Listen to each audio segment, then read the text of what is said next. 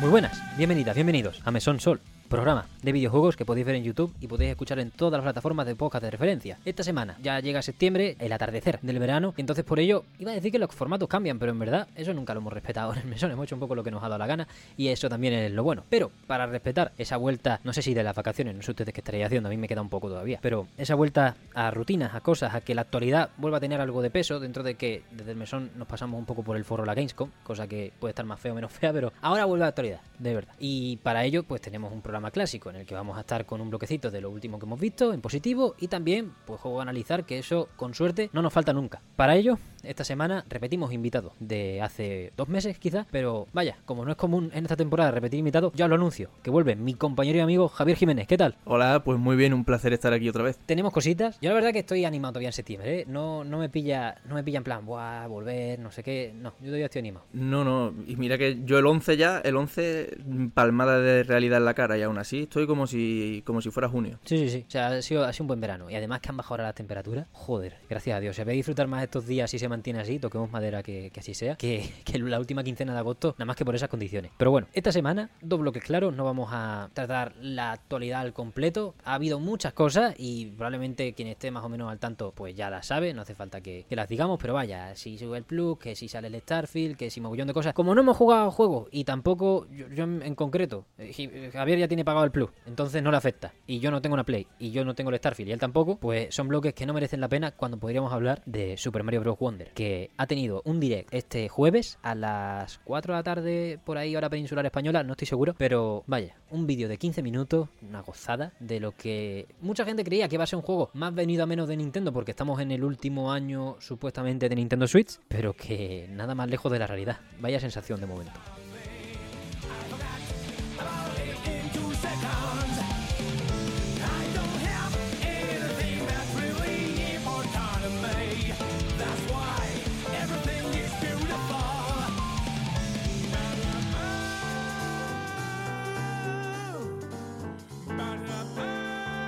Yo es lo que te he dicho mientras lo estábamos viendo aquí, que justo antes le hemos estado echando un vistazo a todo lo que se enseñó. Y a mí es que me gustan más los, los Marios en 2D que en 3D, vamos, esto es simplemente una opinión, ¿no? Porque hay de las dos escuelas y en la variedad está, digamos, el acierto, ¿no? En mi, en mi opinión, pero es verdad que este pinta genial y ahora hablaremos más, pero lo, lo primero que, que me llama la atención es ese cambio de, de estética en lo que es el- los diseños de los personajes, sobre todo. Está muy guapo, ¿eh? A mí me chocó al principio porque... Eso, venimos de casi, bueno, más de 10 años, más de 15 años incluso nos podemos poner, en el que la paleta o, o el modelo en Mario en 2D era el del New Super Mario. Tanto para DS como para Wii, como para Wii U. Sí, sí, sí. Y ahora, pues en Switch no habíamos tenido ninguno. Y entonces este cambio, primero, al final, por lo bonito que es, porque esto es que no falla. O sea, lo estamos viendo ahora mismo y es que no falla. Nos puede gustar más o menos, pero es expresivo. eh, la, la sensación de velocidad, también las animaciones. A mí me parece un salto coherente dentro de la marca Mario, sobre todo comparándolo también con, con el estilo de animaciones y cosas, no de, no de estética, pero sí con la película. O sea, como que la nariz,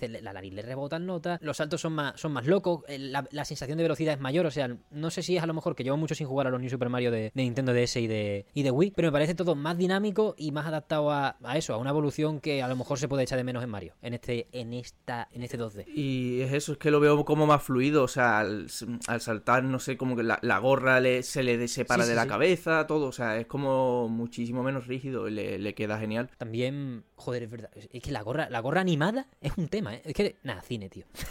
o sea, es buenísimo, a un, a un nivel que yo creo que no somos conscientes todavía de, de lo guay que puede llegar a estar. Por supuesto, hay gente a la que no, como tú dices, que no es santo de su devoción lo- los juegos en 2D, pero yo creo que por una cosa muy importante que este juego cambia, aunque también estaba en los Odyssey, de hecho es un cambio a la idiosincrasia general de Mario, creo, porque en el Odyssey también vas en orden por los distintos planetas, bueno, por los distintos emplazamientos y para salir de uno tienes que conseguir un número de lunas predeterminado, y aquí no, aquí una de las principales novedades en la jugabilidad que también le dan encanto a, bueno, a toda la paleta distinta de mundos que puedas enseñar, porque los puedes experimentar de manera muy distinta al resto es que ya no es lineal el juego, sino que puedes navegar a los niveles que te más o menos dé la gana, dentro de que hay desbloqueables, no desbloqueables y tal. Pero que puedes saltarte niveles, vaya, que eso no se, eso no se ha hecho en la puta vida en un Mario y la verdad que se puede llegar a, a agradecer bastante. Yo creo que sí, que también depende un poco de cómo lo juegues, porque sinceramente, y aquí hablo hablando por ejemplo por mí, Que este tipo de juego a mí lo que me gusta es, digamos, completármelo todo.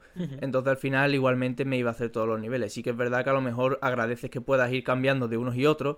eh, en el sentido de que a lo mejor hacerte todos los niveles de una zona del tirón, al final pues te cansas un poco más, ¿no? De, la, de ver la misma zona. Así lo puedes ir variando, aunque, te, aunque al final te los hagas todos. Y luego también la otra cosa que lo veo muy enfocado, yo creo que esta, de- esta decisión es en el tema de los speedrunners, que en la comunidad de Mario abundan y yo creo que lo pueden usar un poco para eso. Típico, es que típico que cuando salga el juego, eh, speedrun de Mario Wonder, eh, 15 minutos la ha pasado.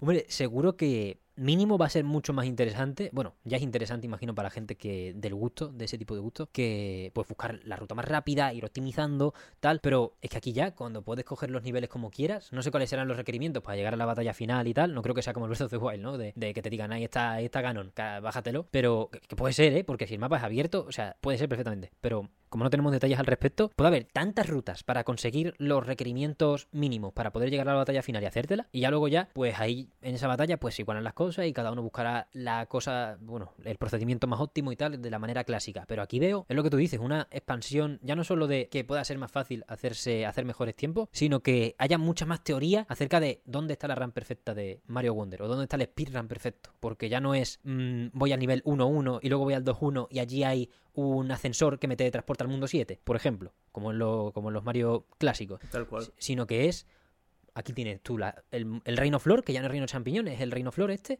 y pues aquí tienes las siete zonas, fúmatela. Y yo, amén. ¿Sabes? Ya está. Entonces puede, puede dar una flexibilidad, ya no solo para el usuario promedio, sino para eso que tú destacas bien de, lo- de los speedrunners, bastante, bastante tocho, la verdad. Puede ser... Joder, tengo una gana de jugar este juego. no me lo esperaba ni de coña, ¿eh? No, no, yo tampoco. Ya con Tears of the Kingdom, de hecho me he pillado, me pillé hace unos meses el Kirby para jugarlo justo después del Tears of the Kingdom, para decir, vale, aquí ya cierro mi ciclo con Switch. A no ser que saquen el remake de Fire Emblem 4, yo ya cierro con el Kirby cierro mi ciclo en Switch. Si eso me pillo un par de, de indie made in Spain, de ahora que estamos a saco, y, y ya está, y ya esperamos a la siguiente consola, a jugar al Starfield, al Skyrim, lo que sea. Sí, pero ¿cuánto, cuánto tiempo se lleva hablando ya de... Bueno, ya cierro aquí el ciclo de Switch, ¿sabes? Que es Sí, lo que sí, te digo, digo, es que, tío, ¿cuántos Mario? O sea, ¿quién pensaba cuando salió la Switch la cantidad de, de- de- no solo de Marios, pero que ahora estamos hablando de Mario en concreto, pero de juegos que han sacado y, y todos los años a ver cuándo sacan la siguiente, cuándo sacan la Sí. siguiente y lo que están sacando son juegos y juegos y juegos. Sí, y me encanta, además una cosa ya lo han dicho en entrevistas sobre el desarrollo, no estoy al tanto de quién dirige el juego, pero sí han dicho que este juego tiene tantas locuras y variedad de mecánicas que es que ahora vamos a hablar de ello, de verdad que en 15 minutos nos ha enseñado tantas cosas. Quiero decir, el vídeo de 10 minutos sobre Tears of the Kingdom de Eiji Onuma me parece de los mejores vídeos de la historia de los videojuegos y aunque te enseñe todo y los conceptos, va a la base, mientras que aquí te han enseñado tantas combinaciones, maneras de hacer las cosas, modos, que es como... eh, memorizarlo todo es incluso ridículo, no tienes ni por qué hacerlo. Tú simplemente tírate al juego y lo que te vaya llegando, lo que te vaya latiendo de la propuesta, pues lo, lo vas cogiendo. Pero sí, sí, sí, la gente con la Pro desde 2017 en la boca, no vas, o sea, es, es la OLED. que, que al final es la pantalla mejor y la batería mejor, creo, y ya está. Sí, no va, a- o sea, no va a existir la Pro por si no. Gracias a. Dios, ¿eh? también te digo. O sea, porque, quiero decir, me parece un tiempo muy mal gastado por parte de muchos, yo que sé, analistas, gente, usuarios en general. Vaya, no tienes por qué tener, por qué extenderlo a una ventana online más o menos ordenada. Mm, el discurso sobre la Pro durante tantos años, tío. O sea, no digo que haya gente que no haya disfrutado de la Switch por culpa de esto, pero cuando salía el Zelda Tears of the Kingdom los trailers, dicen, bueno, ya rasca, ¿eh? Ya rasca. Sí, Digo, sí. Tío, le he echado 235 horas a 30 FPS tan rocosos. Mira, sí, hay momentos en los que baja un No. poco, pero es como. pff, si juegan, si, si un juego tú lo puedes jugar 235 horas, eso va fino, señores. Es que, no sé, yo creo que creo que es un, un sector aparte que me recuerda a lo de los móviles, ¿no? Que han Sí, sacado la sí, versión sí. tal, no sé qué. Tío, me da igual. O sea, es que eh, yo sé que hay gente que le da el FOMO y que no, pa- no me la voy a comprar, voy a aguantar porque a ver si sacan la otra. Y hay gente que de verdad le da coraje comprarse la cosa. Yo cuando me compré la Play 4, creo que al año siguiente, o, o creo que no pasó ni un año, a los nueve meses a lo mejor salió la, la, la Pro y me da igual, sinceramente. Es que me, me dio absolutamente igual. He jugado a lo mismo y no, que no, es que ni, ni, ni, ni se me ha pasado en ningún momento por la cabeza ni de comprarme la Pro ni de decir, uy, ¿por qué me la compré? Me podía haber esperado. Señores, hay que disfrutar las cosas en el momento que quieras disfrutarlas. Es una tontería eso. Yo, yo lo digo así, la, la gente que... El, el debate de los precios siempre, el debate de... ¿Me dice la pena esta consola? No, mira, mírate. Si es que no, no hay más que mirarte los trailers de los juegos que están, los análisis si quieres, gameplay. Mira, gameplay, un, un walkthrough sin comentario. Te lo miras, luego le echas un vistazo al precio de la consola, al precio del juego, tal. Lo que te merezca a ti la pena. Quiero decir, aquí yo, yo he dicho aquí ya varias veces que por Bayonetta 3 pagaba 200 euros si hace falta. Es una... Es una y exageración, es una hipérbole, pero que se me entienda, aquí cada uno, quiero decir, a mí me parece una vergüenza los juegos a 80 euros, pero si te sacan el... Si tú eres fan de Final Fantasy de toda la vida, o de Final Fantasy XIV a muerte, y Yoshi P dice que es que el Final Fantasy XVI cuesta 80 y punto, pues yo qué te voy a decir, que no lo compre, yo te digo que el precio es una vergüenza, pero tú disfrútalo, no voy a meter contigo, ahora solo faltaría. Pues lo mismo con, con las consolas de, mirad lo que ha pasado, la Switch, venía la Pro, venía la Pro, venía la Pro, toma la Lite, más, peor, o sea, menos prestaciones. venía la Pro, venía la Pro, venía la Pro, le cambiamos la pantalla para el Metroid Dread. Que seguro que se ve muy bien, vaya, yo no he visto una OLED en mi vida eh, cara a cara. Pero, quiero decir, la gente que de verdad hubiese tenido, tu- tuviese dudas sólidas sobre si comprárselo porque quiere jugar al Breath of the Wild, porque quiere jugar al Fire Emblem, porque quiere jugar a, yo qué sé, al Marvel Ultimate Alliance 3, este que, que creo que sigue siendo exclusivo de, es bombita, de Switch. sí, es bombita ese juego. ¿eh? Sí, sí, sí. Por, por esas cosas, cómpratela ya y ya está. O sea, compra, quiero decir, haz el gasto con conse- consecuente, tal, tú te lo puedes permitir. Pues de, de lujo, ya está. O sea, no te rayes porque al día siguiente vayan a salgan 60 noticias en 4000 medios sobre cómo se han filtrado todas y cada una de las características de la Switch Pro. Es como, pff, tenemos cuántos artículos de esos hay en medios relativamente fiables, en plan Bloomberg. ¿Sabes? Bloomberg, que está ahí el, Jason Schreier, está Takashi Mochizuki, es como, ahí salen cosas de esas y al final no había nada. Y, y si acaba viendo, va a ser en 2024. Y es como, pavo, hemos estado 7 años. Y la única utilidad que luego tienen esas versiones es que le. A ver, si es que a la, a la prensa le viene bien que salgan, porque luego tienen artículos infinitos diciendo. Comparamos gráficamente este juego en la consola original y en la Pro. Sí. Y ya está, ya tiene, y ya tienes el artículo comparándolo, pero yo lo veo una pérdida de tiempo. Que tú la puedes sacar. O sea, a mí me parece bien, por ejemplo, lo que ha hecho Xbox de las series X y series S, porque son dos cosas muy distintas. Pero ahí está bien dos hecho. propuestas. Y aparte han salido a la vez, ¿eh? Porque Claro, es que era, claro, era otro modelo. Eso es, otro modelo, otra historia. Aquí te prometemos que todos los juegos van a salir parejos en ambas consolas, pero aquí hay dos propuestas totalmente distintas para dos tipos de público prácticamente, si me, si me paro a pensarlo, totalmente distintos. Porque uno no tiene ni disquetera para empezar. Por ese tipo de cosas las veo con sentido. Pero cuando nos ponemos a hablar de, de que le falta potencia a una máquina, no, es que decir. Hay gente que se enamoró de Suda con No More Hero 3 en la con No More Heroes 1 en la Wii. A ninguna máquina le hace falta potencia. A partir de ahí, a ninguna máquina le hace falta potencia. Le hace falta juego. Y gente que sepa explotar, pues, su- sus capacidades. Por al final, ¿para qué nos hace falta potencia en la Switch? Para jugar Assassin's Creed. No voy a usar el ejemplo de que The Witcher está en la Switch porque al final es una versión a, menos de 500p. Entonces, es un tema, es una labor de ingeniería admirable, pero al mismo tiempo es algo que no, sé, que no es recomendable. Pero, ¿para qué? ¿Para jugar al eh, Star Wars Jedi Fallen Order? Que es un juegazo, pero es como, en la Switch, hostia. Yo qué sé, quizás entra, pero es un juego que. O sea, yo entiendo la, idi- la idiosincrasia de la Switch como también una máquina más sencilla para este tipo de juegos que, que no. Que, que no te revienten la cabeza gráficamente, que Pero sean así- bonitos artísticamente hablando. Aún así veo la contradicción, porque si tú eres de los que se preocupan, no es que yo quiero que esté una Switch Pro para que le entre el Fallen Order, pero igualmente cuando saliera iba a ser esa versión sería peor que las de las otras consolas Next Claro. Gen, con lo cual seguiría siendo peor, entonces tampoco te gustaría, porque tú querrías jugarlo con la mejor versión, tú querrías jugarlo en la Play 5, tú querrías jugarlo en la Xbox Series X, ahí con su 4K, no sé qué. Claro, eh, los gurús de la tecnología, Javier, que a mí, yo, yo entiendo que el progreso, la tecnología, todo, pero joder, que no hace falta. Es como, ahora que están optimizando los juegos de PC como el culo, que, que según, según qué fuentes, eso ya habrá que ver, tengo que ver vídeos sobre cómo funciona Starfield, pero según qué fuentes, una, una 4090, que es una cosa que usan en cine, literalmente, una 4090 no te basta para jugar a 4K a gusto, y es como, no tiene sentido. Ya vendrán los modders a salvarnos, las personas que modifican los juegos, sobre todo los juegos de Bethesda, a, a salvarnos, pero al fin y al cabo, tío, siempre, siempre empujando. ¿Sabes lo que quiero decir? Siempre, siempre empujando, y nunca estamos contentos con, la, con lo que hay. Es como, pavo, pues yo- mira, si el juego, si la Switch chilla, porque estoy jugando al Kirby y la Tierra Olvidada, Pues yo me pongo unos cascos y digo, cine, cabrón. ya está. Y veo al mejor héroe de la historia de los videojuegos, pues darle caña. Y lo mismo pasa con el Super Mario Bros. Wonder, que al final yo no creo que se vea cohibido en ningún aspecto. Y el, y el Tears of the Kingdom tampoco, ¿eh? Tears the Kingdom, ¿qué puede hacer como máximo? Ir a 60 FPS. Pues ya está, yo que sé, me da igual. O sea, los 30 FPS de Nintendo son más rocosos que, que un monolito. Sí, y además que esto es como todo, que hay, hay tanto géneros como gustos, y hay géneros que le hace falta los 60, hay géneros que no le hacen falta los 60 FPS, y ya está, siempre puede estar rayado con que se puede ver mejor, que puede llamar FPS, que puede salir la siguiente versión. Este juego se ve como, vamos, este juego se ve como Dios. Sí, ya está. Sí, es precioso. Y, es por, y se puede decir, no es por la dirección de arte, sí, claro, y eso es parte de lo gráfico, amigo. Y, prácticamente, si tú haces unos dibujos, imagínate el arte conceptual de este juego, prácticamente los dibujos se han traducido a la pantalla. O sea, ya estamos en una época en la que los dibujos se pueden traducir a pantalla sin necesitar una Play 5. Entonces, a partir de ahí, pues los gráficos pueden ser preciosos en cualquier plataforma en cualquier tipo de juego. Y por ello, Super Mario Bros. Wonder hace esta, bueno, esta nueva identidad que yo, a mí me parece muy, muy fuerte. O sea, me- me- lo más, lo más potente de este juego, más allá de lo mecánico y todo, es que tenemos una nueva identidad gráfica dentro de,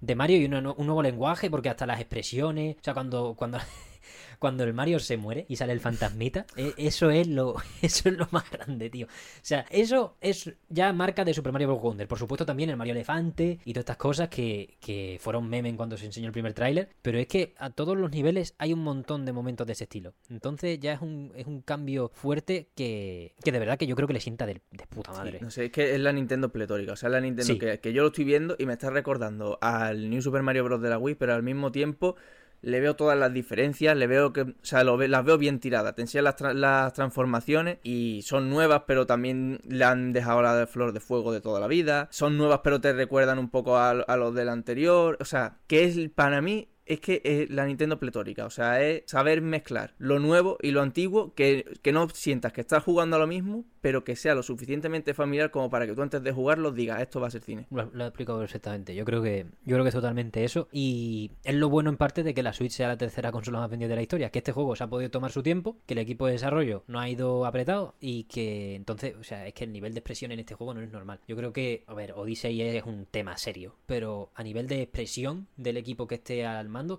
es lo más distinto que se ha sugerido en mucho tiempo en un Mario. Y eso le, va, eso le hace mucho bien sabiendo, bueno, eso, que es el segundo Mario totalmente nuevo de Switch, aunque haya un montón y eso también tenga su, su mérito. Y es eso, es la Nintendo pletórica en el sentido de que es prácticamente un área totalmente distinta a la que te saca la colección 3D All Stars, ¿sabes? Por- o sea, si para, si para que exista Super Mario Wonder y puedan hacerlo sin prisa y a este nivel de acabado y hacer una experiencia tan única, si, si para que eso exista me tengo que comer, o bueno, yo no lo compré en mi caso, pero tiene que salir antes y tenemos que intentar celebrar un Super Mario 3D All Star, yo digo sí, ¿eh? A estas alturas de la vida, porque de verdad que, joder, está muy guapo este juego. Y, y, joder, si se desarrolla en un momento en el que no hay super estrés, eh, todo, la vida en juego, momento Wii U, pues me parece más positivo también para la mente de la gente que está dentro honestamente. Creemos que va a ser una revolución interesante, va a ser un día interesante ese 20 de octubre para usuarios de Nintendo Switch y también para usuarios de Play 5 porque sale Spider-Man, eh, Spider-Man 2, día grande, día... La verdad es que sí. eh, hombre, yo, por no tener una Switch, pues el día 20 de octubre estaré jugando Spider-Man 2. Pero yo, si a mi hermano, como regalo de Navidad, le cae el Super Mario Bros. Wonder y acabo jugando con él, vamos, no, no es una hipótesis, es que es lo que va a pasar.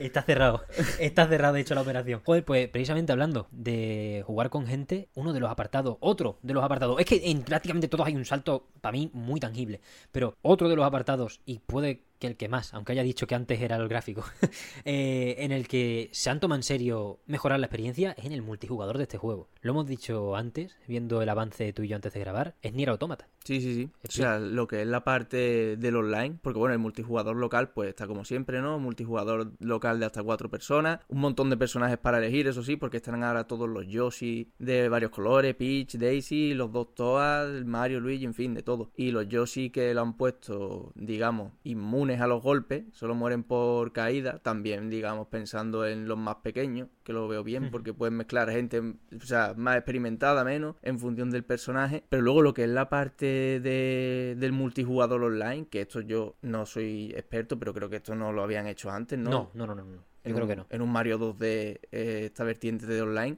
Ni en que- 3D, vaya. que tú puedes ver a los fantasmas de la gente que están jugando al mismo tiempo y no solo verlos, sino que también puedes interactuar con ellos. Te pueden revivir cuando te mueres y entras en el modo fantasma, si te tocan ellos también te pueden revivir. O sea, Es de loco. Guapísimo. Y además la manera en la que lo presentan de... Tú ves a los fantasmas y, y yo pensé que era como el contrarreloj, ¿sabes? En plan, un, eh, Notas está Sí. jugando una carrera, porque también hay carreras en el juego, y Notas está jugando una carrera online, y entonces sale en transparente para que no se raye y saber a quién, a quién está controlando. Pero es que el, el- el chavo se, se aplata contra un pincho y le salva un puto fantasma. Me parece, o sea, es la conexión de la humanidad eh, que suene The Weight of the World eh, en el nivel de la nieve de, de Super Mario Bros. Wonder. Y me parece tochísimo. O sea, y además le da, como hemos dicho antes, los gráficos también le dan esto, le da un dinamismo al juego, porque ya con ese online activado y, y con esa velocidad que tiene el juego en sí, ya no es, si se muere el Mario, no es. Y ahora el menú, y ahora cojo el nivel, que, no pasa nada, o sea, es una transición relativamente rápida en todos los juegos. Pero ya es ni siquiera eso, dame la mano, te salva y sigues corriendo. sí, sí, sí. Me- no sé, la navegación en este juego tiene pinta de ser loquísima, de chalao, un, un potencial absoluto. Desde el multijugador y desde lo que se ha puesto ahora en pantalla para nosotros, que son los potenciadores también. Que para navegar, Javier, yo, yo quiero. ¿Cuál es tu favorito? Yo no sé ya ni cuál elegir, pero ¿qué, Eh, qué te está gustando más? A mí el de la burbuja.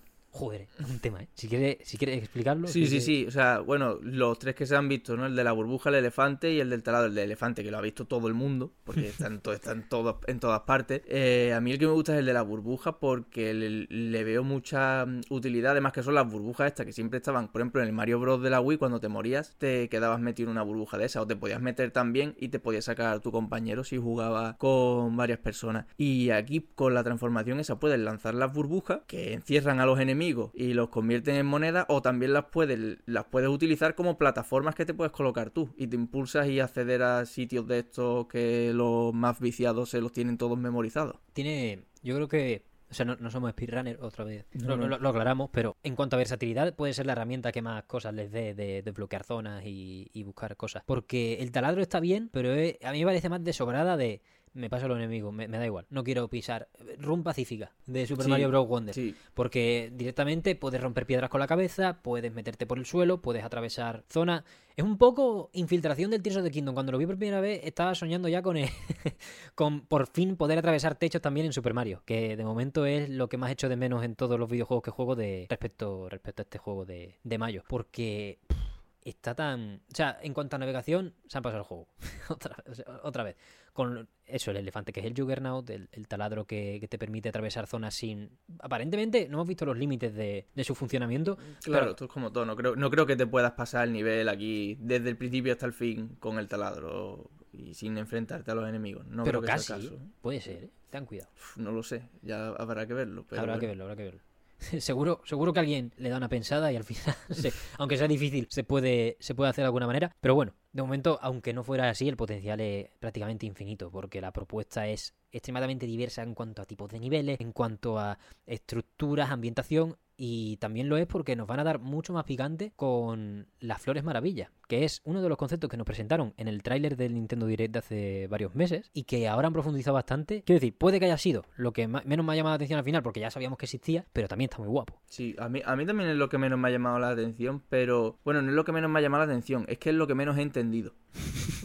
A ver, siendo, siendo sincero, ¿no? Que más o menos sí, pero pero no sé, no, no he entendido muy bien si es que aparecen en- por ahí por los niveles aleatoriamente o están en un, en un sitio fijo, tienes que cogerla. Luego cuando, cuando la coges, sí veo que el mundo como se, que se vuelve loco, ¿no? Digamos, pasan cosas en la pantalla, estampidas, cosas raras, y tienes que coger luego una semilla, que eso lo desactiva. Las semillas esas son como coleccionables que te sirven para acceder a nuevos niveles. La verdad que puede ser, den- dentro de que es lo más vistoso, creo que al antes, pues la presentación va en ese orden, lo último casi son las flores maravillas, al enseñarnos antes, como digo, los potenciadores, eh, que puedes navegar el mapa como quieras, no tienes que pasarte los niveles en orden en ningún momento. Además han dicho que es 100% libre, no han dicho que sea como, bueno, tienes que pasarte el primero de cada zona y ya luego puedes navegar. No, no, no, han dicho que no te gusta, tira, tira porque puedes. Sí, y me, me parece chalado, vaya, eh, espectacular. Mm, nos ha enseñado todo eso, que habla de la libertad, de la navegación, de la, no sé si ya decir hasta la expresión más pura de, de quien juega para customizar la experiencia al 100%, que nos queda un elemento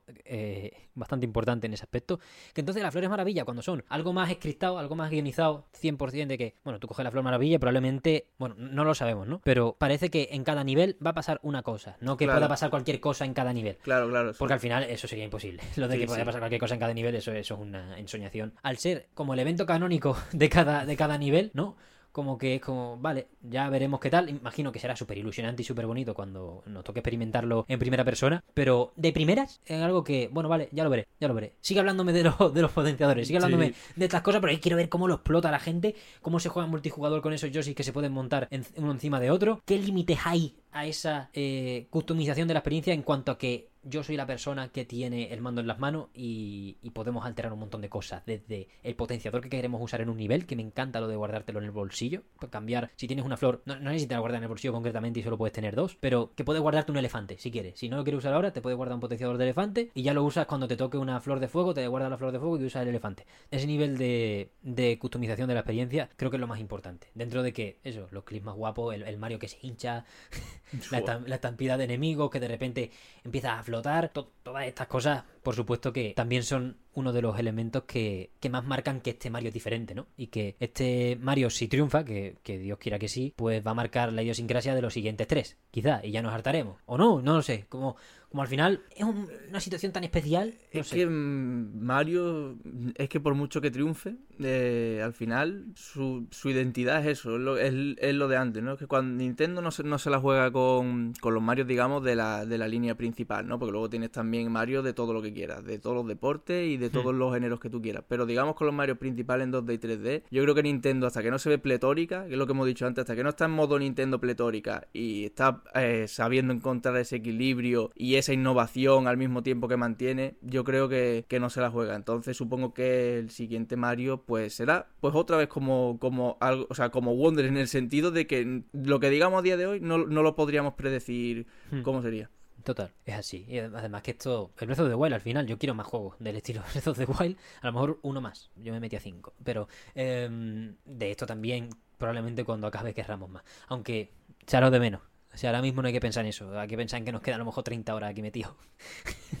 Probando, ya no solo pasándote el juego en sí, sino vente a jugar. Vamos a jugar online. Carreras amistosas. Lo de las carreras amistosas básicamente es pasarte el nivel, no voy a decir a speedrun, pero sí a ir a saco y el primero que llegue tal. Y como y se llaman amistosas, imagino, porque algunos niveles no acaban en la bandera, sino que acaban con peleas de bosses y cosas en las que sí que hay que colaborar. Ya no es mm, competición. Está bastante guapo, la verdad. Está, está todo tan pensado. que, que no hemos hablado, por ejemplo, ni de los ni de los nuevos enemigos, que ahí ya no voy a profundizar yo tanto porque no tengo mucha idea de. Me parece, me parece bien que hagan lo que quieran en ese aspecto, porque con esta navegación y con este todo, parece que lo que todo lo que te guste menos lo vas a poder evitar incluso. Eso no me ha hablado, por ejemplo, de las insignias. Que eso puede ser de las cosas también, más locas de un Super Mario que en el- ahora me falla, no sé si, si es faltarle el respeto a la historia, pero de esto sí que no ha habido tampoco, ¿no? O sea, habilidades asignables al Mario, una por cada nivel, insignias con mejoras como invisibilidad, inmunidad al, al magma, etcétera, etcétera, es bastante loco. Es un poco de un poco de Metroidvania, ¿no? Eso. Sí, a, a ti te ha recordado Hollow Knight A mí me recuerda el Hollow Knight porque así a bote pronto es lo primero que es donde más lo tengo yo marcado, que tenían la- las insignias, que también eran insignias y te daban unas pasivas. Sí, eso lo copió también el Will of the Wisp, el, el segundo Ori, uno de los mejores juegos de todos los tiempos. Por favor, chance, está en Game Pass. Y ha estado, o sea, ha estado tirado. Yo lo, yo, yo lo tengo, de hecho lo tengo en Switch, creo que me costó 20 pavos. O sea, es un juego que no tiene sentido. Es, es precioso, pero por un nivel que no es normal. De hecho, hasta que nos han presentado este Wonder y hasta que lo juegue y verifique mis sensaciones que tengo ahora sin jugarlo, me parece el mejor plataforma que hay en Switch, aunque no sea, aunque no sea exclusivo, de hecho sea de Xbox. Pero bueno, como que este, estos juegos, desde la línea New Super Mario Bros., como que se habían quedado, eso, muy estancados en el sentido de que tenían una fórmula y punto. Y iban a vender 15 millones de unidades porque está bien, pero tres seguidos no te metes. Ni de coña, dos No. seguidos a lo mejor, pero tres no. Y sobre todo que se ha hecho más larga la espera porque, porque realmente es verdad que tuvimos en Wii U pero, y luego en Switch, pero que venía a ser el port de Wii U, Hmm. la expansión de Luigi, en fin, que veníamos, que veníamos reciclando el mismo juego con distintas carátulas unas cuantas de, de veces. Este ha sido la primera, el primer juego nuevo per se, quizá desde en Mario 2D, quizá desde 2015, 2016. Sí, totalmente. Vamos, de- es que para mí, desde la Nintendo DS, yo no noto una.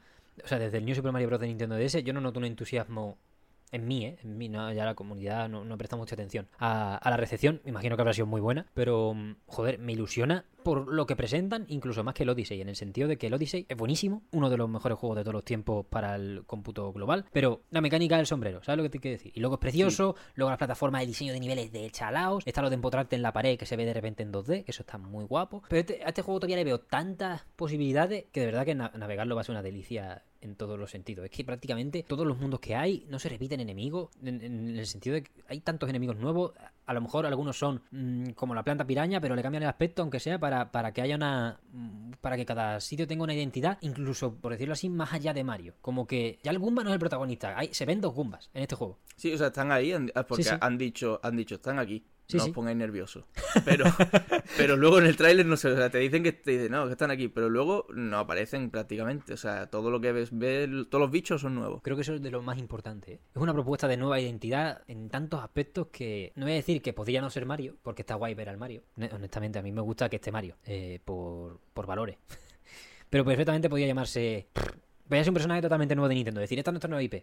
Este plataformeo loco, estas semillas locas y Mario ya nada más que va a ser para 3D. Obviamente, si tú tienes unas ideas tan buenas y, unas, y tantas cosas que se ven tan bien, pues lo típico, ¿no? Quieres aprovecharlo en una IP que ya está instalada para que triunfe directamente, tenga un éxito mínimo asegurado. Además que la estética, la estética de Mario le da el toque también. Sí, sí, sí. Porque una cosa son las mecánicas, que sí podrían ser de cualquier otro juego, y otra cosa es la estética de Mario, que bueno, a- a- aquí sigue, ¿no? Aquí sigue después de ¿cuántos años? 36, 37. Porque celebramos con la 3D Collection el 35 aniversario. Madre mía. Es la única vez que justifico a medias un juego secuestro, ¿eh? Porque el 3D All Star es un juego secuestro de toda la vida. Comprarse esto encima con el FOMO de que vamos a distribuirlo durante un año o algo así nada más. Una sopla eso sí que fue una tontería. Además lo hicieron con el Fire Emblem 1 también. Un digital, ¿eh? Salió nada más que en físico en Estados Unidos y en Japón. Pero además que eso se vendió por 6. Ese, ese salió más tarde que el All Stars y se fue a la vez. Fue como estuvo 6 meses o 4. Y es la única localización legal de Nintendo al Fire Emblem original. A 6 euros, la edición física a 36, pero con su parafernalia, su celebración. No era solo una carátula normal. Pero, jope, tío, qué, ton- qué de tontería hemos aguantado. En ese sentido, y me alegro mucho de que nos presenten este juego como, oye, que somos corporación, somos mala gente, somos, vamos, vamos a estar exprimiendo ciertas cosas, pero que no, no, no se ha perdido la chispa. Y eso es muy importante, eso es muy importante. Sobre todo para la futura consola y para todo esto, que ya hay gente que directamente este juego ni lo van a jugar y piensan, dicen, bueno, ya Nintendo está salvo, ya puedo jugar a la siguiente consola tranquilo. y es como, amigo, pájaro en mano. Pero bueno, pájaro en mano y ya está. Pero, pero en fin, lo bueno es que eso, una sorpresa totalmente que vamos a poder disfrutar en noviembre o, o más tarde, porque al final tampoco se tiene, se tiene por qué estar al día, pero que yo creo que a todo el mundo que lo pille, cuando lo pille, cuando sea, le va a hacer extremadamente feliz, vaya. Sí, vamos, además, yo creo que este, desde luego, este es el juego de las navidades, ya digo, ya mismo no se lo regalo. Es que este es el juego de las navidades, vamos, este es el juego que tú regalas en Navidad. Lo decíamos muchísimo, ¿eh? que a la peli de Mario le hace falta un Mario para acompañarla, que habría sido muy raro que no hubiese habido. Yo pensaba que iba a ser en 3D, iba a ser el segundo Mario en 3D para por, por la entereza que suelen tener más como... A mí me gusta más el original, ¿eh? el, el 2D clásico, pero como evento en los videojuegos tal. Y este Mario pues reivindica el 2D, que no creo que hiciera falta porque vende muchísimo y tal, pero sí en, la- en el discurso habitual, lo- que lo ponga sobre la mesa y que no se, que no se olvide porque al final... ¿Y te has fijado la casualidad de que también está por ahí el Sonic Superstars este? Eh... O sea, me refiero, es que me Ah, bueno, que ha vuelto... el- ¿Quiere decir que ha vuelto el 2D en estos dos Sí, iconos de los videojuegos? Y encima, si te fijas lo, lo que es la estética del Sonic, también lo han hecho así más cartoon. Sí, sí, sí, sí, sí, eso sí es verdad. Te lo, te- uh, uh, uh, uh. En verdad van a ser los dos mejores juegos del año, ¿eh? como, nos, como nos pongamos tontos. Joder, tío. Es verdad, es verdad, es verdad. Que, que Sonic está guapo el Superstar, ¿eh? Está O sea, guapo. yo no, yo, no, yo no quería decir nada porque aquí hemos venido a hablar hoy de Mario, pero me gusta mucho lo que se ha visto. Yo creo que. Joder, qué maravilla. ¿Qué, puto año nos estamos pegando de juegos, tío? ¿Qué, qué- qué cosa más grande? O sea, O sea, que me iba a decir que en 2023 revivían los videojuegos. Sí, sí, sí. O sea, está viendo cosas malas, despidos, cosas tal, pero joder, a nivel de producción, desde todos lados, en la escena independiente, la escena independiente nacional, Nintendo, Xbox, PlayStation, o sea, es que todo el mundo está para celebrar. Y lo jodido o lo chungo de la gente es que en lugar de estar celebrando todo, se están peleando con lo del otro. Pero bueno, eso ya es que es irremediable. Entre titulares incendiarios de medios, discusiones que no merecen la pena y la comunidad que está chala con la que eran las consolas, que la alimentan esos medios también en parte. Pero bueno, esa no es la discusión de hoy, ya basta. Me voy a dejar de, de cosas ya cuando, ya cuando toque eso, pero qué añazo. Qué añazo, que es que yo creo que si 2024 es el peor año de la historia, yo voy a estar jugando juegos de 2023 y ni me voy a enterar. Pero ni me voy a enterar, aunque esté el mesón y haya que estar con la actualidad y se hagan un par de TikTok hablando de, de la noticia candente del momento, mm, es que me va a dar igual. O sea, tantos juegos que no he jugado este Sí, año. Eso te iba a decir, es que cuando se juntan tantos, que es que aunque cuando se juntan tanto en el mismo año es imposible jugártelo todo, con lo Claro. cual al final ya tienes, tú ya aquí tienes para comer un par de años. Y, y cuatro. O sea, Hmm. yo ahora mismo veo Baldur's Gate 3, el eh, Starfield, que me- no me va a durar solo 2023. ahora, ahora se me van a olvidar todo. Blasphemous 2, el Jedi Survivor, El Yakuza. Zelda porque te lo has jugado tú ya. Sí, el Zelda porque me lo he te lo jugado. has jugado, pero ahí está también. Es que básicamente por jugar al Zelda me he perdido. Me voy a perder dos Yakuza, eh, dos Yakuza, el Blasphemous 2 por jugar al de Comic Will Sisterhood también se van unos pocos. Mm, es como, claro, yo me voy a jugar tres o cuatro del año. Y para rellenar los juegos del año del mesón, pues traeré a gente que haya jugado al Armor Core, traeré a gente que haya jugado, yo que sé, el que sea. He dicho el Armor Core por poner otro ejemplo de- del agosto de chalaos que hemos tenido. Stray Goats de Role Playing Musical. Ha salido Fire Emblem Engage, que se nos ha olvidado a principios de año, pero yo ya cada vez estoy más cerca de pillármelo. Primero, porque ha bajado de precio. Y segundo, porque al final es un Fire Emblem. O sea, eso me va a entrar. En algún momento va a ocurrir. No, no puedo negarlo. Pero. mm, Sí, sí, mejor que no lo niegue, como negaste en su momento el Warriors 2. Joder, me ha entrado, ¿eh? No ha habido programa, pero han- le eché 70 horas una run. ¿Ustedes podéis creer que es un muso? o sea, tiene más guion que el puto Quijote. Y, y, y luego etiquetas del juego, Musou. Bueno, yo, yo lo que veo ahí es novela. Eh, pero bueno, me encanta, me encanta, me encanta. Mm, más juegos que decir para no quedarme. mi- Bueno, Street Fighter 6. eh, en enero cae Tekken 8. Es como. no, tiene, no tiene ni pie ni cabeza. Viene este Mario, viene el Spider-Man. Ha venido el Hi-Fi Rush de sorpresa. Vino en el 25 de enero de 2023, mágico año. El Bayonetta Origins. Joder, tío. Me van a obligar a no meter Bayonetta Origins por respeto al año. En los juegos del año del mes. Me van a obligar. Yo lo quería colar. En plan, venga.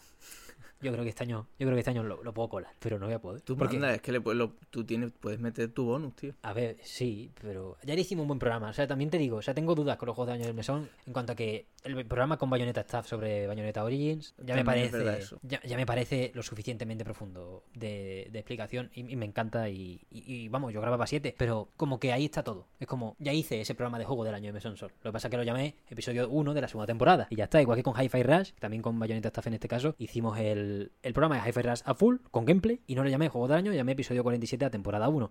Es que habiendo tantos juegos, yo creo que es lo bueno, ¿no? Yo creo que se debe aprovechar el formato y el poder dar una chapa de una hora sobre algo para eso. Para si un día te apetece por hablar de un juego, ya luego a lo mejor no nos lo meto en los juegos del año porque se haya repetido el programa. Pues bueno, ¿qué le vamos a hacer? Pero que le den a la actualidad y que le den al FOMO de tener que estar jugando el lanzamiento más reciente todo el rato porque somos un medio, porque no sé qué. ¿Qué responsabilidad tenemos aquí, por Dios?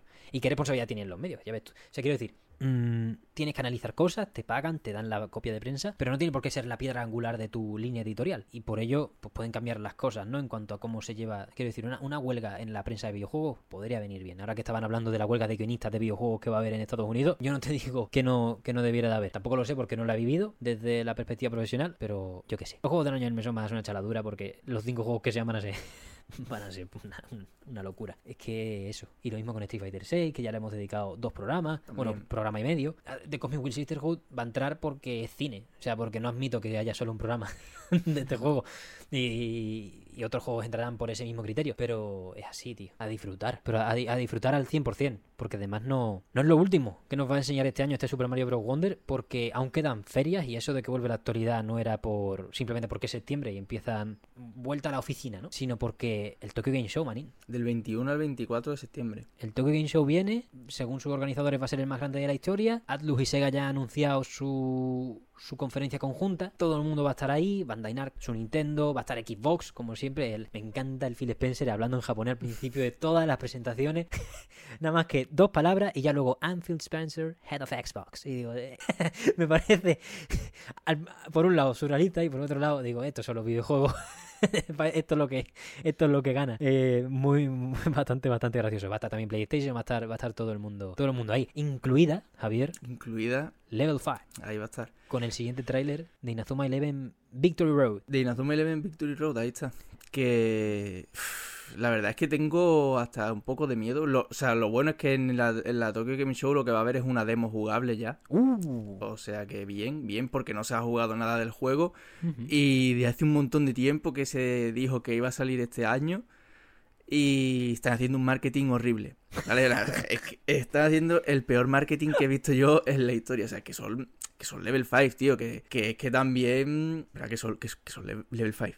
Que no, que esto no es. Que esto no es. Que no tienen cuatro pesetas. Que precisamente estaban hablando del retorno triunfal. Claro, es que, Level 5. es que vamos a hablar que sí, que yo sé que no son, que no son Electronic Arts, pero coño, Profesor Layton, Inazuma Eleven, Yokai Watch, ¿vale? Y, y el marketing está siendo un blog de uno de los, de, de- de los desarrolladores en japonés que no te lo traducen ni al inglés, que tienes que meterle el traductor de Google y te va poniendo ahí las cosas que te pone un poquito cada mes y a lo mejor en el canal de YouTube te sacan un bueno lo que lo que lo que fue era el eh, era el aniversario de era el 15 aniversario de Inazuma Eleven ahora en a finales de agosto. Y nada pues para celebrarlo un tráiler en YouTube de un minuto y medio enseñando enseñando un poquito de cómo funcionan las mecánicas dentro de- del partido. Pero que no han enseñado ni siquiera ni, ni los shoots y las paradas sido solo enseñando las técnicas de regate el cómo se de, se dribla no sé qué o sea bueno ya está feliz aniversario y Feliz aniversario, cariño.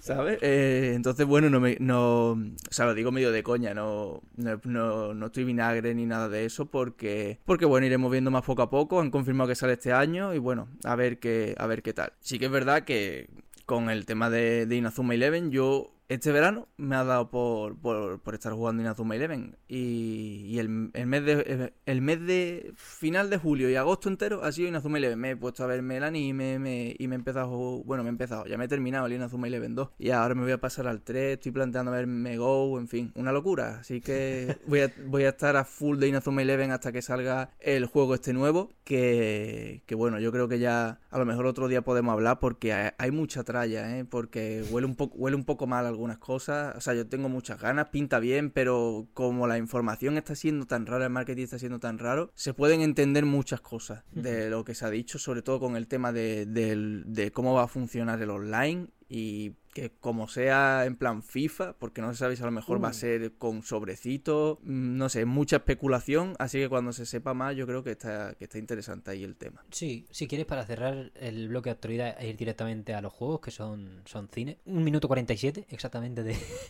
de, de trailer de aniversario. Y oye, ha mejorado el fútbol. O sea, el fútbol que. De, este mismo juego, ¿eh? No hablo de, en comparación con la Nintendo, con, con 2DS y tal. El fútbol que enseñaron en el primer vistazo a este juego era criminal. O sea, yo estaba muy preocupado, ¿eh? Yo no dije nada. Grabamos el programa con Eugenia. Creo que dije algo muy sutil. A lo mejor ahora si me saca el clip me estoy cagando en su vida.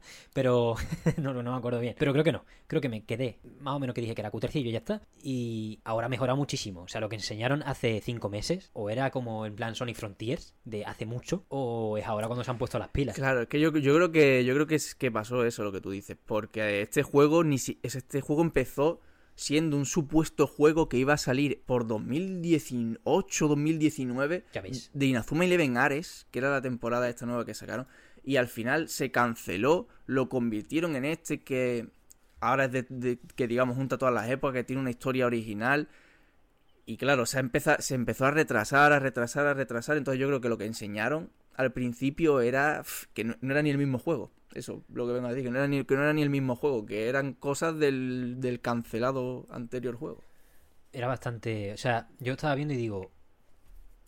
Parece la zona de navegación de la catedral del monasterio de Garreg Mag de Fire Emblem Three Houses. O sea, pero no es un sitio en el que andar y ya está. Sino es un sitio en el que jugar al fútbol. Y era como muy tétrico. Yo, yo estaba triste por. Yo, yo no soy fan de Inazuma Eleven en el sentido de que no juego a ningún juego. Y el anime me vi la. Bueno, la primera parte. O sea, yo cuando vi lo del Go digo, bueno, yo ya no tengo ni puta idea de qué está pasando aquí.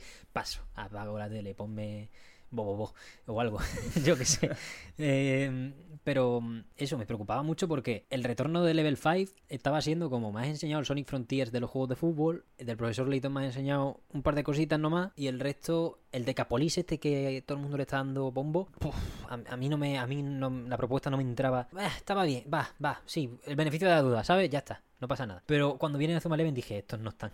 Estos no están. Y, joder, es que no tiene nada que ver ni gráficamente. ¿eh? O sea, lo estamos volviendo a ver aquí el tráiler que han presentado para este 15 aniversario. Y si alguien se, si alguien vio lo de aquel, lo de aquella conferencia de Level 5 en la que presentó todos esos títulos y ahora ve esto, se, se restriega la frente quitándose el sudor, ¿eh?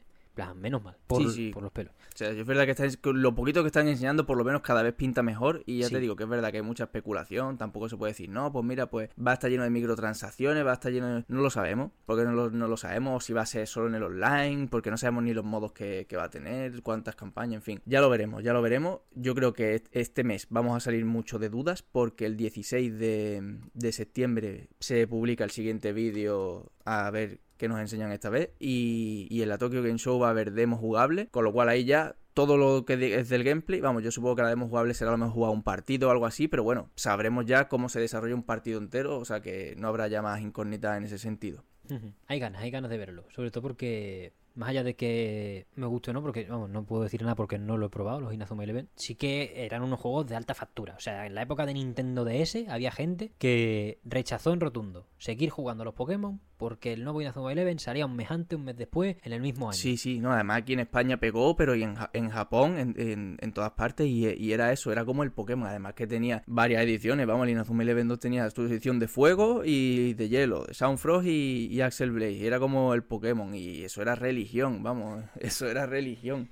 Pues si quieres pasamos ya, Javier, te dejo el peso del programa en este momento porque no tengo ni puñetera idea de por dónde quieres empezar ni de cómo funciona el juego. Así que explícame. Pues mira, concretamente voy a estar hablando de Inazuma Eleven 2, aunque es verdad que los tres primer- la primera trilogía funciona igual, el 1, 2 y 3, las de Mark Evans, el anime que vimos todos, luego están los del Go, que todavía no me los he jugado, pero que tengo intención de hacerlo en, mi, en un futuro cercano, muy cercano 2DS que todavía no me he comprado, pero que está al caer. Y bueno, yo he estado dándole caña al 2, que mucha gente dice que es el mejor, que es en el que pasa todo este tema de los alienígenas y tal. Para el que lo sepa, para el que no sepa, pues bueno, Inazuma Eleven, los 1, 2 o el 3, el que sea, es un, es un juego de RPG, es un JRPG, tal cual, que sí que es verdad que en vez de combates, pues son partiditos de fútbol. Pues hay pachangas y hay partidos de, de- de fútbol, que de hecho el anime salió después que, que el videojuego. O sea que no es un. ¿Ah, no- sí? no está basado en el anime, sino que el, el anime lo sacaron a posteriori. de- o sea, empezó. En Azuma Eleven es un videojuego. Te salió como videojuego. Qué guapo, hostia, eso no lo sabía, qué bueno.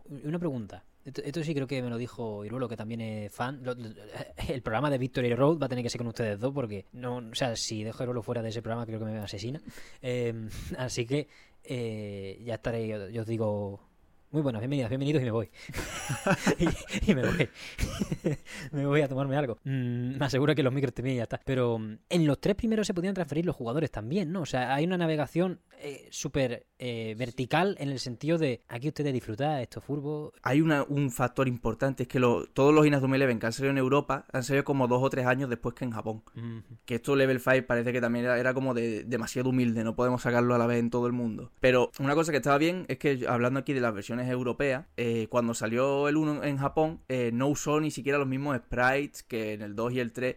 Y cuando ya salió en Europa, se utilizó para la trilogía entera los mismos sprites, lo mismo Oh. todo. Y entonces tú puedes transferir jugadores del 1 al 2, pero también puedes transferir del 2 al 1. Hostia, O sea, tú puedes pasar jugadores que ni salen en la primera temporada, tú, tú los puedes pasar al primer juego de Inazuma Eleven. Es, o sea, eso es la caña. Técnicas y de todo, o sea, y puedes, com- y puedes jugar. De hecho, yo, ahora que me lo puse, estuve jugando, o sea, yo tenía el 2 y mi hermano el 1, y nos echamos un partido, él con su equipo del 1 y yo con el equipo del 2, y, y se podía jugar tal cual, yo podía hacer mis técnicas, todo. O sea, como si fuera el mismo juego, vaya. qué guapo, tío. O sea, eso es como literalmente lo que buscan muchas franquicias grandes ahora de el juego. El juego es el juego como servicio bien, en el sentido de a las siguientes versiones se heredan, luego hay carácter eh, es bilateral la relación de no solo puedes, como en el Pokémon Home, importar tus Pokémon del Pokémon Go a un, a un juego de la Switch, sino que puedes pillar al Mark del 2 y meterlo en el 1. O sea, es literalmente mantener el, el servicio constante de que, que muchos están pegando, que no, la solución será sacar expansiones de 70 euros, no, la,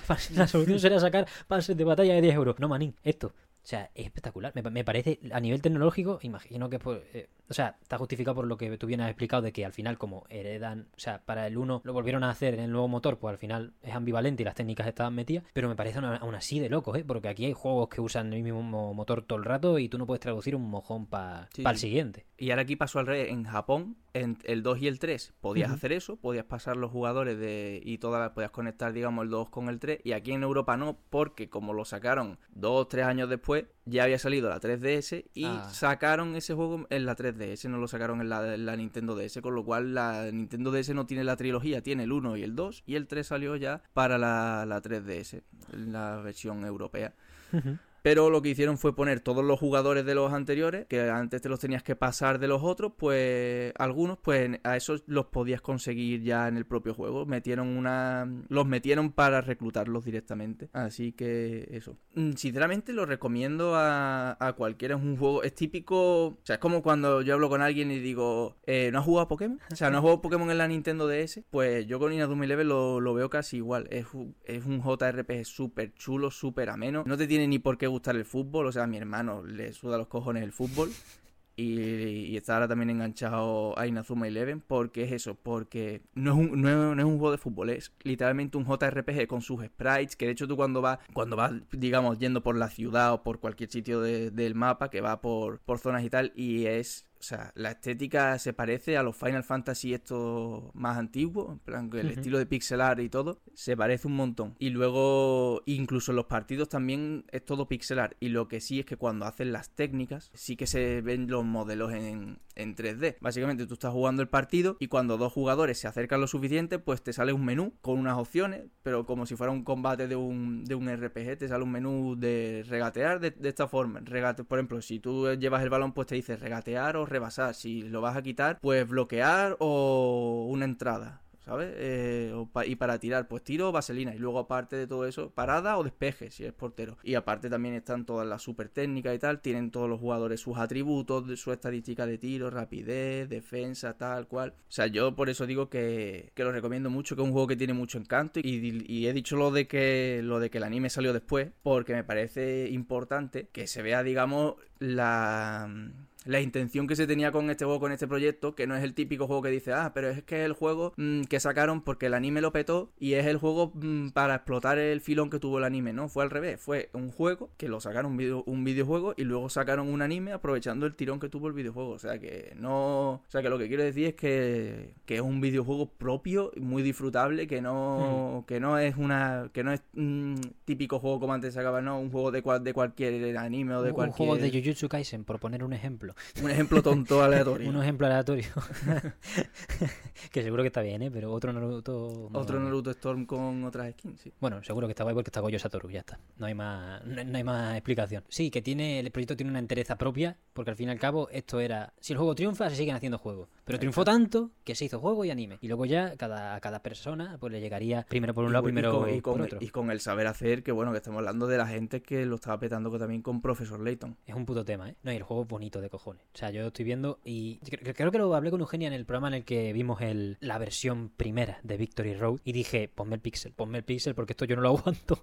Y, es verdad que seguro que son mundos muy distintos la Level 5 de hoy y la Level 5 de aquellos tiempos, pero joder, yo creo que es una buena oportunidad para, para hacer las cosas bien. Y eso, me llama mucha atención el dato que has dado de, que fue antes el, el huevo que la gallina en este, en este caso y que entonces no es que estén volviendo a una marca que sino que están volviendo a literalmente su, su hijo pródigo, con la cosa más grande. Y, y- y la verdad es que eso ya es bastante decir porque, coño, los padres de Profesor Layton, pero Sí. sí, esta, es tu- esta es tu gallina de, de los huevos de oro, esta es tu IP pre- predilecta.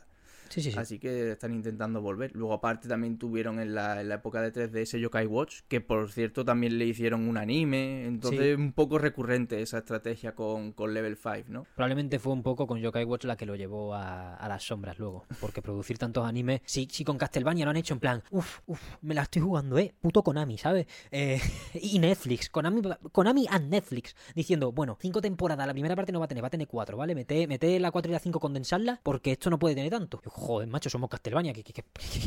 ¿Qué, más quieres? Mira, con One Piece ha pasado al contrario. En el live action se han gastado más pasta que en los juegos de, que en Juego de Tronos, por capítulo. Joder, es que si tienes cine, úsalo Y lo mismo con Inazuma Eleven, por supuesto. Pero, claro, no te pases, no lo financies tú todo. Eh, búscate la vida. Que a Netflix le gusta más financiar una cosa sin hacer nada que a, que a un tonto un lápiz. Directamente. O sea que, ojalá, ojalá salga bien este Inazuma Eleven Victory Road. Y a ver qué historia nos proponen, ¿no? Porque también eso llevará a ese transmedia y a esos productos derivados que, Sí, que de- seguro que se pueden disfrutar. Bueno, de, de nuevo lo que se sabe es que sale el hijo de Mark Evans. Tú, que no es que no es protagonista, no es el porque tú llevas a otro instituto. El delantero es, ¿no? Es delantero, el, el hijo de Mark Evans es delantero. Se pasó al lado oscuro. Está un poco edgy el chaval, pero...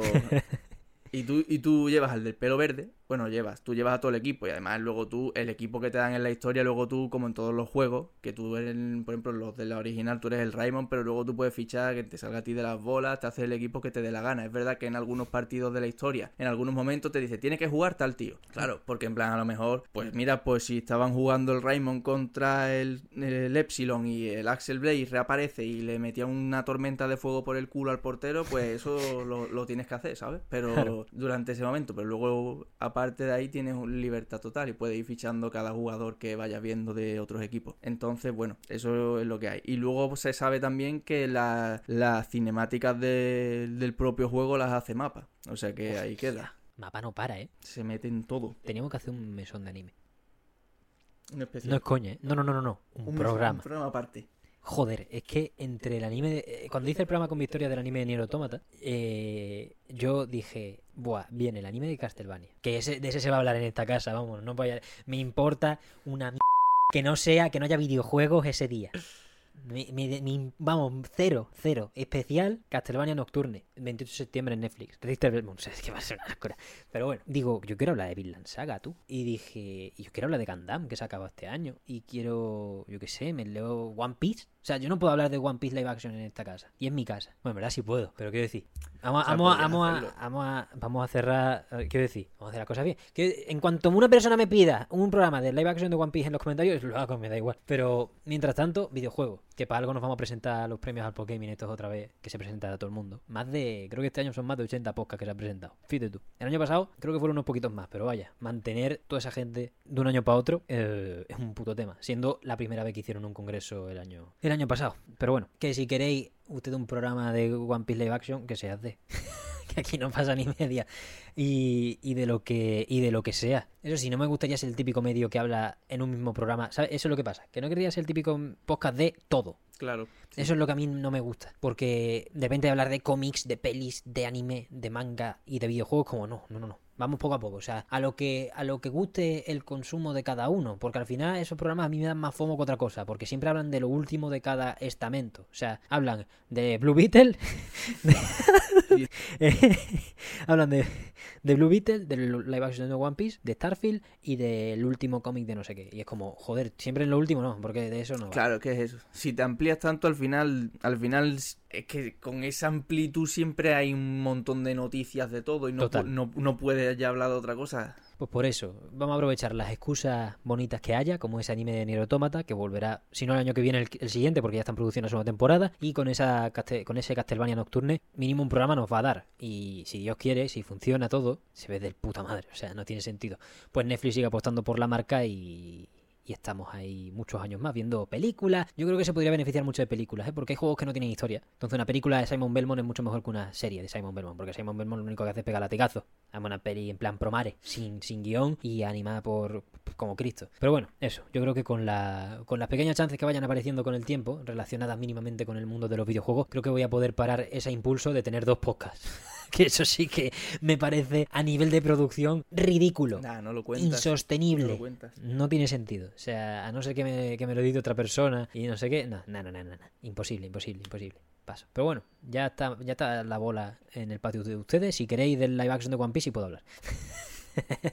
Hombre, es que está muy bien, ¿eh? Pero bueno, volviendo a Inazuma Eleven, Javier, te quería preguntar, porque estamos viendo gameplay de fondo mientras Sí. para informar y para meterme yo también en la vibra. mm, joder, el 3D es el del puto Dragon Quest Monster Joker. O sea, el mismo, los mismos polígonos todos. La Nintendo DS es la mejor consola de la historia, sin ningún tipo de duda. O sea, Dios. es que lo he dicho, es que llevo agosto entero con Inazuma Eleven y finales de julio. O sea, yo me compré la Play 5, me fumé horas y horas y horas de Street Fighter 6. Dije, estoy hasta la polla.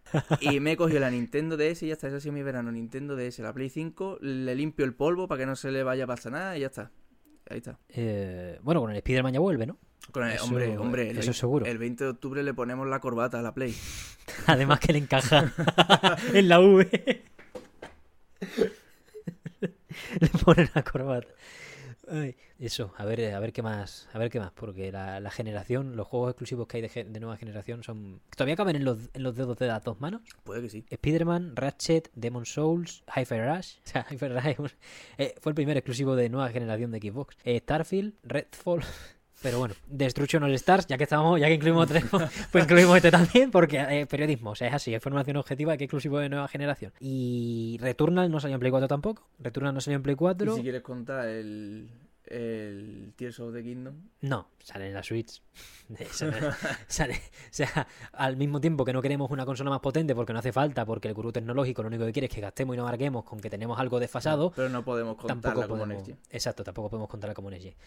Y eso, Returnal, el Jedi Survivor y Resident Evil 4 salió en Play 4 y Street Fighter 6 también. ¿Y Forspoken es exclusivo de nueva generación? Creo que no, o, o sí.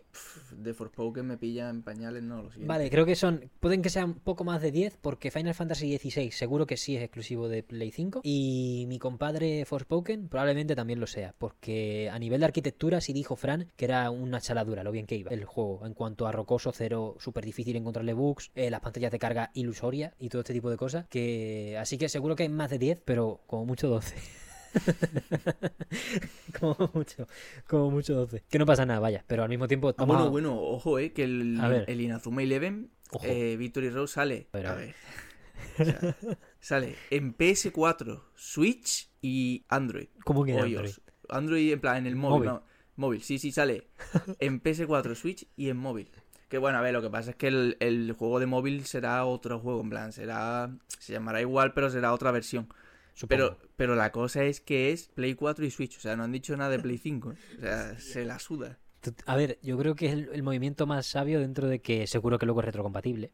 Claro, O sea- claro, no. O sea, tú si lo quieres meter el, el disco de la 4 en la 5, lo vas a tener seguro. Pero que a lo mejor no le sacan una versión, digamos, con la carátula de Play 5. Y Puede ser. podría ser, y tampoco lo veo mal, realmente.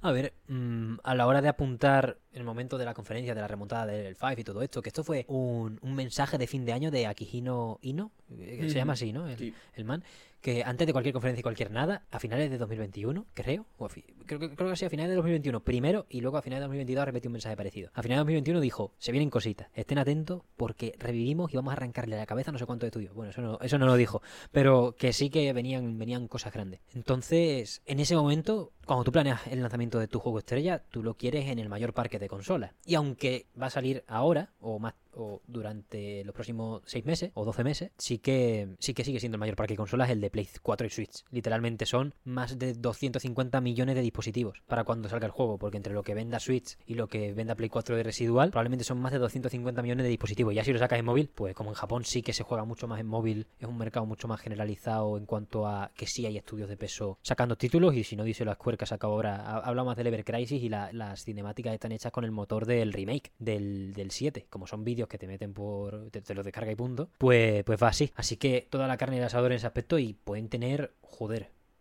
puede ser muy masivo, al menos a nivel de beneficio puro. No te voy a decir que todo el mundo vaya a ser como un juego de 200.000 personas en Steam. A nivel de triunfo sí que es el sitio en el que quieren triunfar más que en Profesor Layton si, si te pones incluso, ¿eh? Sí, además es que es la primera vez que sale de Nintendo, porque realmente sí, sí. es lo típico de, o sea, Level 5, eh, no es que sea un estudio, digamos, interno, ni tampoco es que, pero, por ejemplo, los Profesor Layton era en, en las consolas de Nintendo, los Inazuma Eleven y los Yokai Watch también, y ahora va por fin, por primera vez vamos a ver un Inazuma Eleven fuera de consolas de Nintendo, quitando móvil y tal. Es un momento de importante. Como, es como cuando describía yo el año pasado en agosto lo de Platinum, cuando ficharon al presidente de Nintendo Europa. Eso parece que no ha sido tan importante por los acontecimientos posteriores. Pero hay fe en Project GG todavía. O sea, todavía no estamos. Quiero decir, han sacado en el último. En los últimos. Desde febrero de 2022, Platinum ha sacado cuatro juegos. Es verdad que uno es la expansión de The Wonderful 101, que es un juego más pequeño, mucho más pequeño. De hecho, ellos mismos lo han sacado 10 euros. Y eso sí puede ser una decisión de Takao Yamane. En el sentido de que Sol Cresta no vale 50 euros. Y eso fue una decisión previa a su, a su incorporación. Y, y fue lo que, bajo mi punto de vista, lo condenó totalmente. Porque ahora todavía sale a 32% de descuento, que es la oferta que están haciendo todo el rato. Y es como 30 pavos. Tío, Camilla Man. Que Sol Cresta es un juego real y quizá no es el mejor sistema de la historia, pero yo lo que he sentido en ese juego, o sea, estoy jugando Mushihime Sama Dancer, me estoy intentando formar poco a poco, quiero jugar al Darius Bars, el Another Chronicle EX, es el que jugamos en el Arcade Planet del Banco Largo. Uf, Pues está para jugarlo, obviamente, sobre mesa. Quiero decir, me quiero formar en ese aspecto, pero yo, hasta que no me saquen otro juego en el que las naves se partan entre y hagas el capullo de esa manera, yo voy a estar muy huérfano de, de un sentimiento distinto. Pero bueno, eso, eh, mira cómo he metido platino, ¿eh? Eh, tiene que entrar, es que, tiene, es que es el cupo. O sea, No. vosotros no lo veis, pero aquí tiene apuntado una lista de que tiene que meter cosas de platino en todos los programas.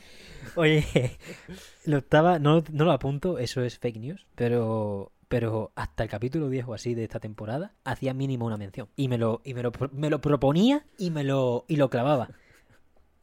o sea que, eh, The Illusion of Free Choice. Bueno, a- ¿qué, qué programa cojo del mesón? ¿El de The Comic Will Sisterhood o el de Death Cell Return to Castlevania? Vamos a acabar hablando.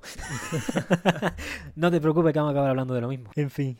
Que, que sí, que es un momento importante para Level 5 lo que estaba diciendo, porque además sí que sí que se lo están montando para presentar propuestas diferentes las unas de las otras y más allá del marketing, que sí que eso, el tráiler ese es que, o sea, para el que le siga el hilo, pues es importante, es un tipo de anuncio que sí, Claro, pero pero no le sigue, la gente no le sigue el Claro, hilo. claro, es que le- o sea, literalmente tienes que, haber, que haberte visto todo lo que ha salido, porque es como que se tiene que ir viendo como todo una cosa detrás de la otra. No, o sea, el marketing se, se le está haciendo mucha bola eh, Sí. Con este juego. Aún así yo creo que va a ir muy bien. Fíjate tú, ¿eh? Hace, el- cuando la primera vez que lo vi, ni de coña. Pero yo creo que e- esa mejora en el gameplay, esa mejora en los gráficos y que si cogen bien la fecha, eso es muy importante. Esa es la incógnita. Puede ser que en la Tokyo Game Show sepamos fecha.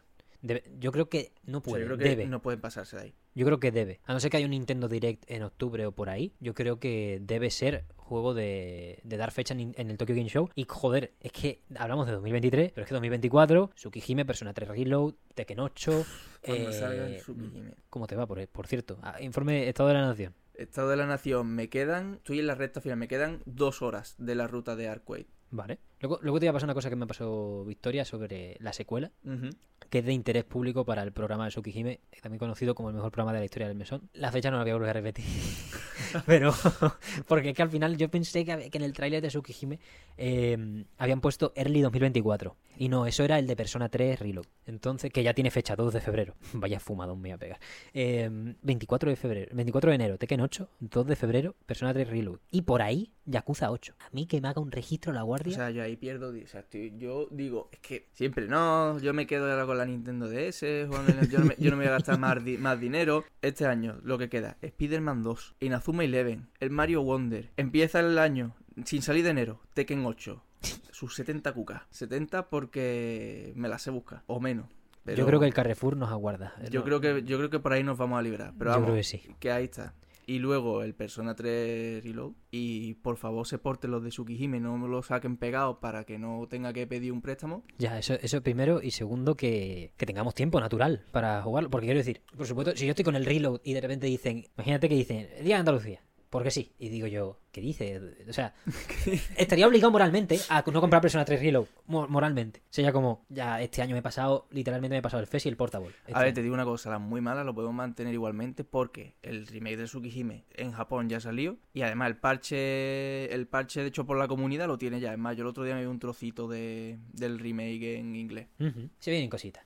Ya está, o sea, impresionante. Por eso Level 5 debe coger muy bien la fecha, porque es que prácticamente, no voy a decir cada semana, pero cada 15 días hay un puto lanzamiento que es un terremoto. Y además estamos hablando aquí a nivel japonés en cuanto a Tekken 8 y a Persona 3 Reload, que ya no es que sea, bueno, sale el Ghost of Tsushima. Bueno, el Ghost of Tsushima precisamente sí cogió en Japón. Sale el Spider-Man, el Spider-Man por lo mejor en Japón vende menos, o un God of War vende menos, pues sí te puedes permitir. Por eso precisamente el Mario Wonder sale a la vez que el Spider-Man, el 20 de octubre. Una región, no voy a decir una región para cada uno, porque yo voy a comprar el Wonder, pero sí que es una plataforma distinta, todo bastante diferente. Son mercados, eh, se puede decir, distintos dentro de que compiten en el panorama global de la consola. Level 5 debes coger bien. Debes coger bien porque se, vamos, se juegan mucho. No hay más que hablar. Se juegan mucho y cuantos más estudios con propuestas y con dinero, mejor. Porque así todos dan el máximo de sí mismos y contratan y pagan mejor. Espero. Espero tampoco.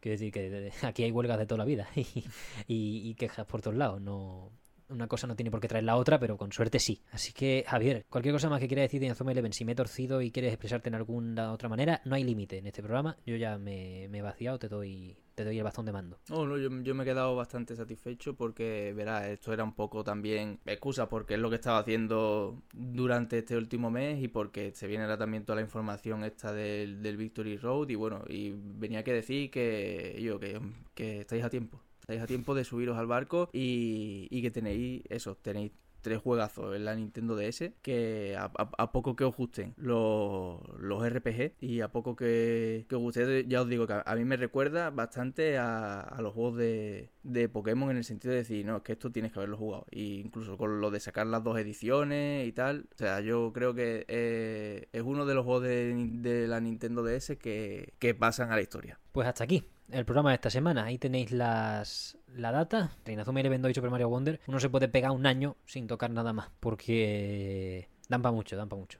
Yo, quiero insistir en esto porque últimamente está el discurso de tener que jugar todo, tener que comprar todo. No, de verdad, no, no, eso no existe. Eso es una mentira y aquí veis. O sea, hemos hablado hoy de Super Mario Wonder porque la actualidad nos conviene porque el juego está guapo. Pero, y en la semana pasada de Comic Will Sisterhood porque literalmente llevo esperando este juego 5 años. o sea que no hay, no había, no había chance de que no ocurriera. Pero, quiero decir, si un día se habla de Persona 3, un día se habla de Nier Replicant, un día se habla de, eh, de Inazuma Eleven 2, se habla de, yo qué sé, ustedes jugar vuestro rollo y si hay un año de Meson Sol, una temporada en la que los cinco juegos de finales de año son de otros años, pues bienvenido sea, si es que da igual. De hecho, estoy por nominar al Vampire Survivor, de lo bien que están las expansiones, y es de 2022 la 1.0. Accesibilidad, ¿qué es el ocio? Joder, que no es que hay gente que se queja de todo lo que tiene que estar al día y como no, tú no tienes que estar al día. No tiene, no tiene, no tiene. Otra cosa es que no, nos metan en la cabeza que tiene que ser así. Y por Dios, no, no. Lo último, lo, lo que nos falta encima es estar amargado con...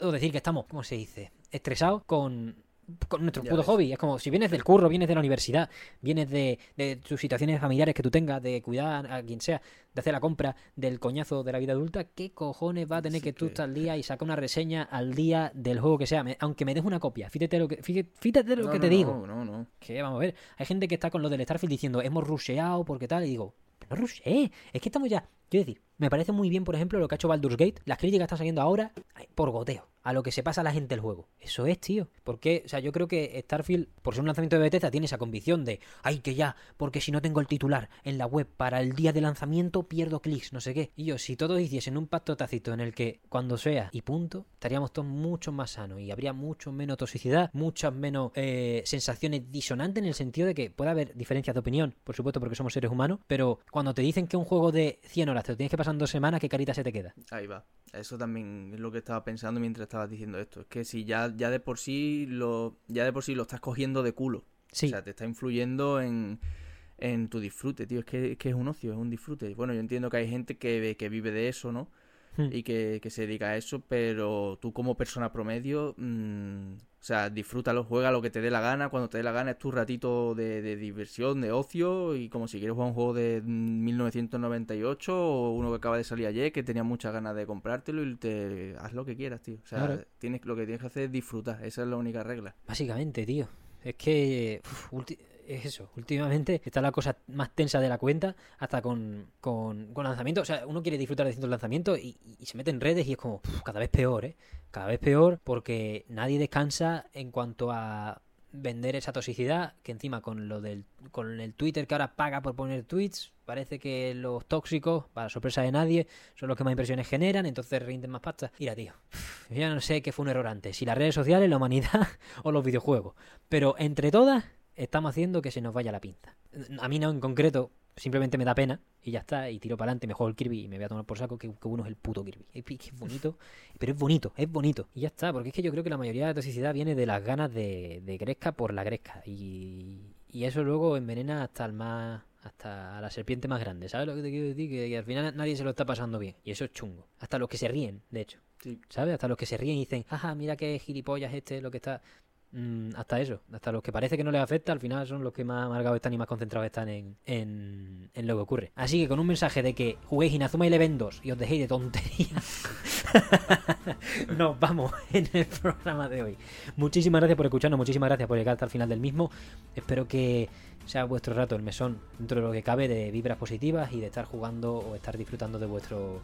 Bueno, echar la mente para un lado, ya sea trabajando, ya sea estudiando, ya sea jugando a videojuegos. Recordad que lo podéis hacer todo esto a través de YouTube o a través de cualquiera, cualquiera de todas las plataformas de podcast de referencia. Cualquier comentario acerca de Inazuma Eleven, visteis el anime, sois forofo ahí a saco, disfrutasteis de esa época dorada, esperáis Victory Road o no habíais visto ninguna de las comunicaciones generales. O hicisteis el TFG sobre Inazuma Eleven como un amigo de Bartual.